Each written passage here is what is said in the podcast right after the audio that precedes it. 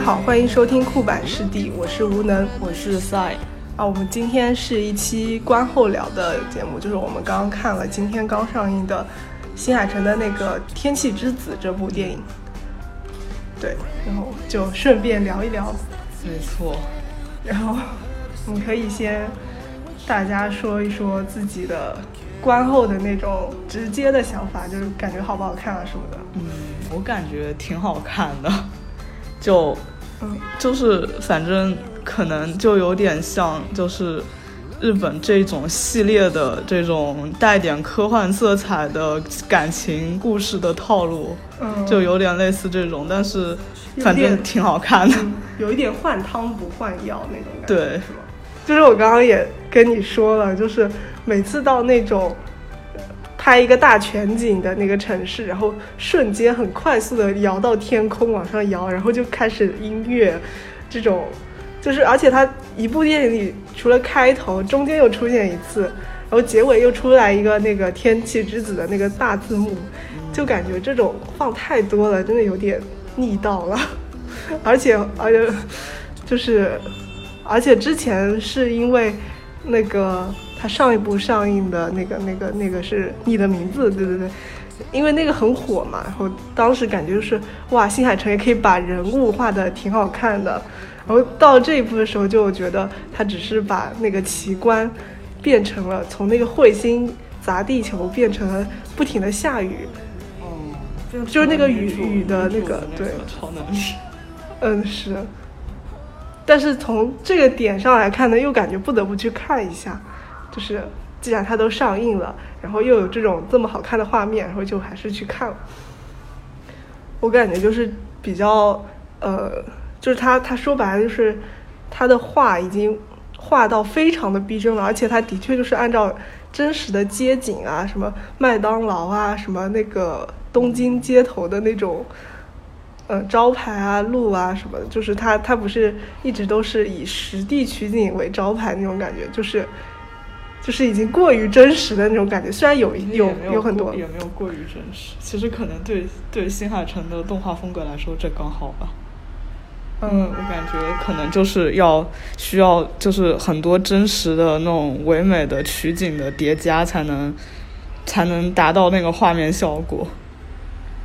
好吧，反正我我会有一点感觉到，就是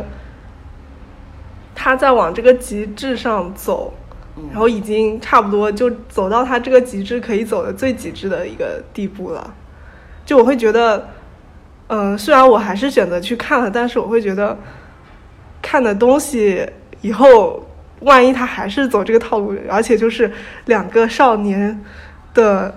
嗯、成长爱情故事，然后然后一定要有强大的命运色彩，要去抵抗一个什么。但我很喜欢他最后把东京淹了之后，就我我还想会不会就是把他救下来就结束，然后之后出来一个三年之后东京被淹了，哇哦，果然是日本的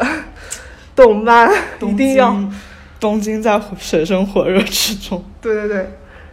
对，而且他这个也是，就是其实它这个也是那个夏天的故事嘛，嗯，就是感觉日本就有很多那种呃发生在夏天的故事，包括就是石头门也是无尽的夏日嘛，然后夏日大作战，然后 EVA 也是，EVA 是直接整一个就只有夏天了，对，可能夏天是个好季节。对对对，我感觉就很多，可能很多欧美音乐人也喜欢夏天，就不举例说明了，因为和这个这期的话题没有直接关系。好的，嗯，然后那再来说一说你就是观后的一些，你可以夸一夸，我刚刚都吐槽了一些。行吧小，小的，我觉得最大的优点应该还是，应该还是就是新海诚一贯以来那个就写实风格的唯美嗯画面，对，然后就然后就是感觉这个这一部可能这这是技术进步吧，就感觉和他以前的比起来，就是在在人物的作画上就是生动了很多。因为一开始在很久以前，就是看苗五还有云之彼端之类的他以前的作品的时候，就会有种感觉，就是他的他的。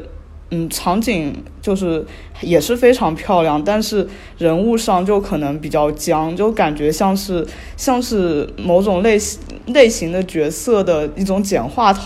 简化的一种形象，就是嗯，就是没有特别鲜活的感觉。但是它但是现在的这种，就是大概从上一部描那个你的名字开始，就人物就是也变得非常。就非常就有点像，有点可以说是京都脸那种画风的人物吧。然后，但是就是从跟他有就不可能全都他自己画。嗯，对，就就就可可能就是这是可能也是就一个商业合作和技术上的进步。对对对，感觉他在这个商业上已经也是获得了成功，好像是日本今年票房第一还是什么，反正票房也不错。嗯。挺国民性质的，现在。那我们聊聊剧情好了。嗯。就是技术上，就是还是比较值得看，感觉也没有说特别大影响。如果是细细去抠那些点的话，就是感觉，就我会觉得那个枪啊什么的，就是他就是还是把男女主往那个一定要让他们都有一定的困难，然后。然后有有有，不管是警察还是什么去阻拦他们，然后，不过女主她那个还蛮，就是可以在哇哇，感觉可以变成一个社会科幻，就是如果要牺牲你一个人，然后去给换给大家换来一个晴天什么的，就我以为到后面三年之后，政府就开始想着要让女主，或者是或者是有一个国民性的一个。舆论潮就说要把女主给送回去，要还我们晴天。你看那个城都被淹了什么的那种感觉。但可能我觉得，可能如果那样子就不像发生在日本的故事了。对。因为感觉新就是可能新海诚的剧情走的还是那种孤独感、空旷感那种。嗯。然后如果离开这两个人了，就变成一个更大的。就感觉日本社会不是那样的，就可能如果如果是什么，就是，哎，那他其实这一部这里这一部里不是那个男主就是提问好几次质问箱也是他的一个描写的手段嘛？就是他一开始来的时候就说十六岁，嗯。少年可以在东京找什么工作？后来又问是可以送十八岁女孩什么生日礼物啊？这种，然后他收到的留言也都是挺真实的吧，就是那种呃比较网络气息的，就没有那种很傻白甜，都是要么就是有人 diss 他，或者是有人开玩笑那种，就就说你直接不要送礼物，直接上什么的。呃，就是还这一点还蛮真实的，就是就人都一样嘛，然后网民都一样。不是网民可能还真的会发直接上。对啊，反正就是哪儿的，对，就是这种，就是这种出于自身利益考虑考虑嘛。如果因为因为可能质问箱有些人留的是玩笑话。嗯，也是匿名，就是我的意思是，如果女主角的那个身份。因为他们不是也搞了一个网站嘛，就是没有藏着掖着。如果说他的情侣就是他的作用就是要有这个使命在，当然他的落点就是这部电影就是落在个人情感上，就是不管世界怎么样，我们就是要在一起，我就是不愿意失去你，然后我就呃世界就因为我们改变了，就这样。可能这是我非常不认同的大众电影主流价值观，就是某个人可以重要到让你放弃世界，好吧？价错误价值观发言。哦，而且这部电影好像还代表日本角逐今年奥斯卡。哦，对，所以还是就是。蛮国民性的，就是搞得蛮大的。对，而且他其实作画真的挺，就是还挺，因为他其实这部电影也挺长的，就是故事情节发展也挺多的。嗯嗯，对，虽然说其实他技术上就是一如既往场景那么精致，但是他把它做的这么丰富，就是也算是一种往这个极点上走的那种感觉。哦，不过我发现男男主的造型都一直挺像的，男女主就是跟上一部也，所以会让人感到有点审美疲劳吧。我觉得这个可能是因为他，因为他的角色设计不是不是很个性化的角色，就是普通小孩儿。嗯，但我我是觉得，因为上上一部我们其实没有录嘛，就是那个你的名字的时候，其实也是感觉到，就是他并没有说很像那种作者电影类型的，但是他有，就是他可以他自己也开出了一条路这样子，但是又觉得你不可能一直重复自己的套路嘛，你你就就比如说，我倒还觉得新海诚如果能拍拍科幻片，就科幻动画电影也挺不错啊，因为他之前那个《云之彼端》不也是科幻背景嘛？虽然他他的电影落点一直都落在个人情感上，而且都是挺像的那种情感。我我我可能最喜欢就是受他影响最深的是《秒速五厘米》，当时是看的比较早，然后后来又去看的时候，觉得就是其实而且也不长，只有六七十分钟，然后故事也挺简单的，但是但是就是主线就是个人情感，说白了就是故事内容就是很很很弱的。然后他这两部《你的名字》之后，就是走那种大制作，然后宏大场面化的那种感觉。还希望他多拍拍科幻，因为因为我觉得他应该还挺喜欢科幻类的。哦，对对对，有一个要吐槽点，就是他们突然想起来，就是他们从那个呃那个去找那个洋菜从天上掉下来，抓着手之后不要放手那边，我想你这是不是致敬宫崎骏？是不是？哦因为对，而且他神隐嘛，不过这神隐肯定就是一个日常的词嘛，就是消失的那种感觉。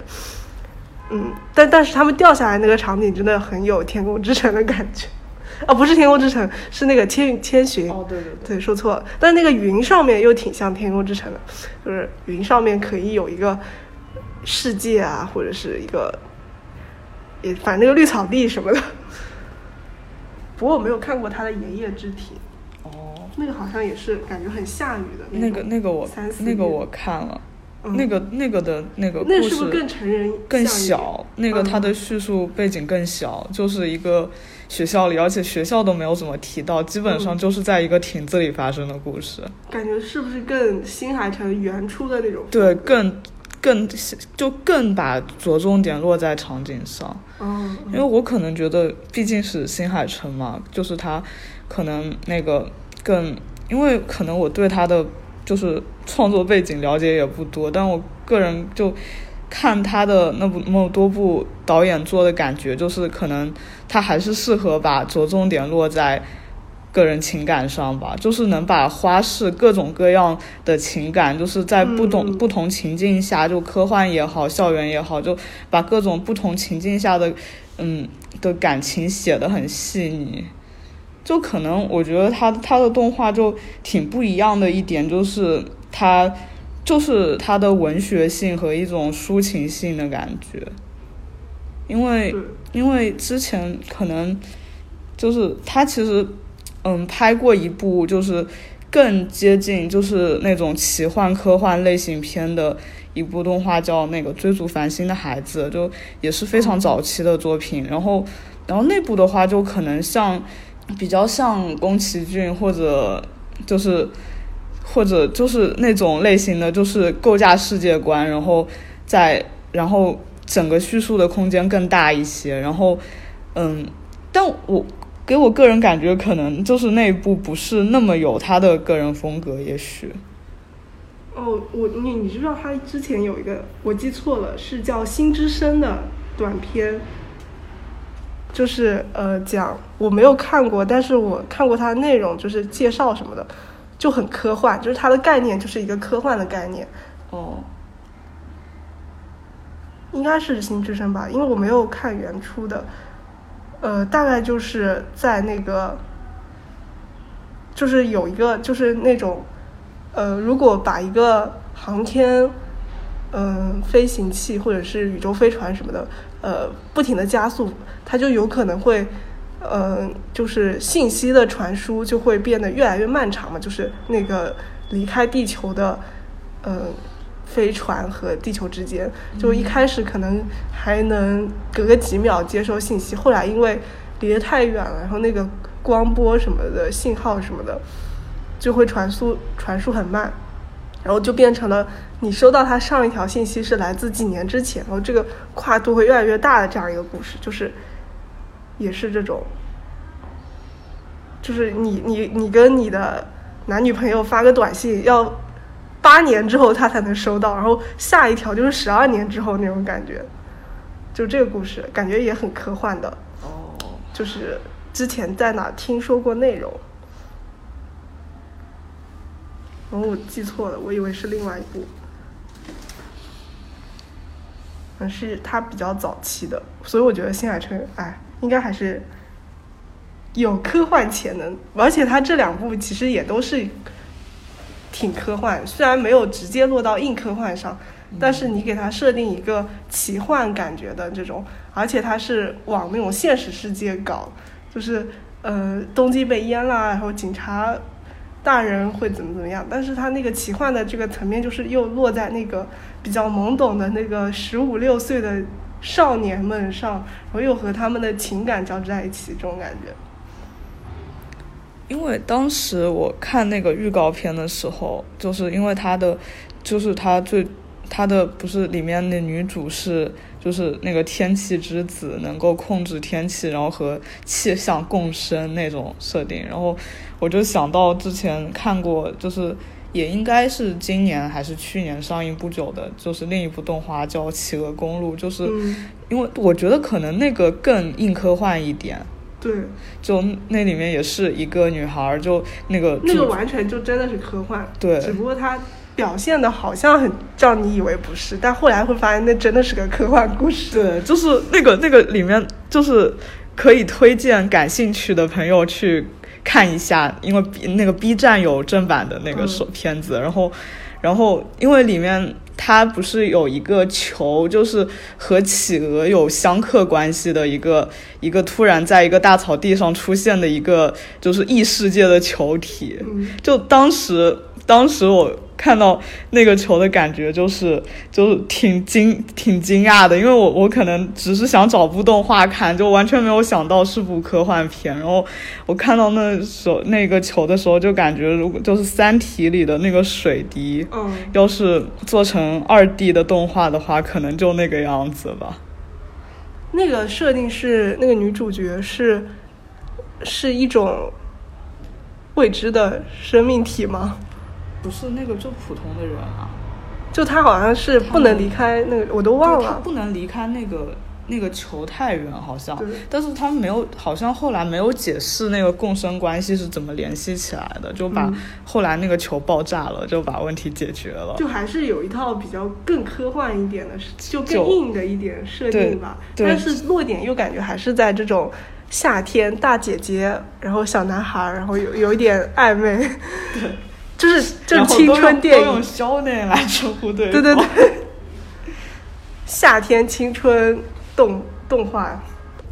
反正我觉得就是希望他以后可以更多做些改变，就是不要继续把这个套路一直玩下去，会会让人觉得越来越套路。但但是看看也挺好的，改变也挺大了。就可能也是就就他可能就适合这种特别个人我感觉可能就是，嗯，要是要这么说的话，可能那个就是日本这种带点科就是科幻的点子色彩的文艺动画都有这种套路，像《意外的嗯。幸运签》那个我没有看过，哦，就是就是就说明还挺多的吧。。对。是，也是，就是你当你看到一个作品你以为他已经开辟自己一条路，或者怎么样说？这不叫套路，这是风格吧？可能这种类型的独立动画，它就是会给人一种一样的即视感，可能这是风格。嗯，我会，我会，我不知道我这样说正不正确，或者是好不好？就我会觉得这种就跟少年的你那样子给我的感觉，会有有某种意义上就是那种制作很好，然后也做挺完整完善的，但你会觉得他还沉浸在一个自己的一一套体系里，或者是一个，嗯，就是不会是那种。看完之后让人特别激动，或者是有一个怎么怎么说，就有一个特别激动的点，但你又觉得它还不错，这样子。嗯，我觉得要激动的点可能不该看电影，因为现在我跟 电影可能就没什么商业，没什么新的东西了。你就算自己。你就算想自己放弃一切拍一个大制作，可能你如果不去研究那些套路，也做不出来。然后做完以后，你会发现还是里面有着套路。嗯，因为我感觉，如果你如果真的想 get 一些就是完全不一样，让人看完以后眼前一新的东西，可能应该除了电影以外的东西了。那。也有吧，我觉得就是可能更多偏作者电影和独立电影了，就是他可能受众本来就比较窄了，然后看到他的人也不一定全都会喜欢，就往 cut 或者是怎么样走了，大概吧。我就会有一些电影，我就是会觉得他们有很明显的不足，但是有一些点又特别喜欢，就那种感觉。好吧，我们要不就聊到这里，已经没有再聊天 天气之子了。嗯，这跑题非常远。其实要认真吐槽的话，可以想想，但是吐了也没有什么意义嘛。它本身就是为了把这个故事圆起来。后半部真的，Randwimp 的大型 MV，虽然感觉新海诚最近两年的电影非常喜欢用他们的歌。是是是上。上一部的那个，对上一部那个，哦，就你的名字也大量用了他们的歌，哦，那个是就挺洗脑的，就就不是那个是，就前前前世是吧？对对对对对，哦，差不多就这风格，但我觉得那个歌就是一出来就有一种刷屏的感觉，更强一点。我觉得那个乐队是日本五月天，可能这么说不太对，但是就是有这种感觉，就是是独立摇滚乐队，但是又非常主流，然后又写歌又非常往主流里写，又非常适合各种主流的动画和电影，然后就就就是很火，也挺好听的。嗯嗯，可以，这一期要不就到这儿吧，大家再见，再见。dancing in the rain.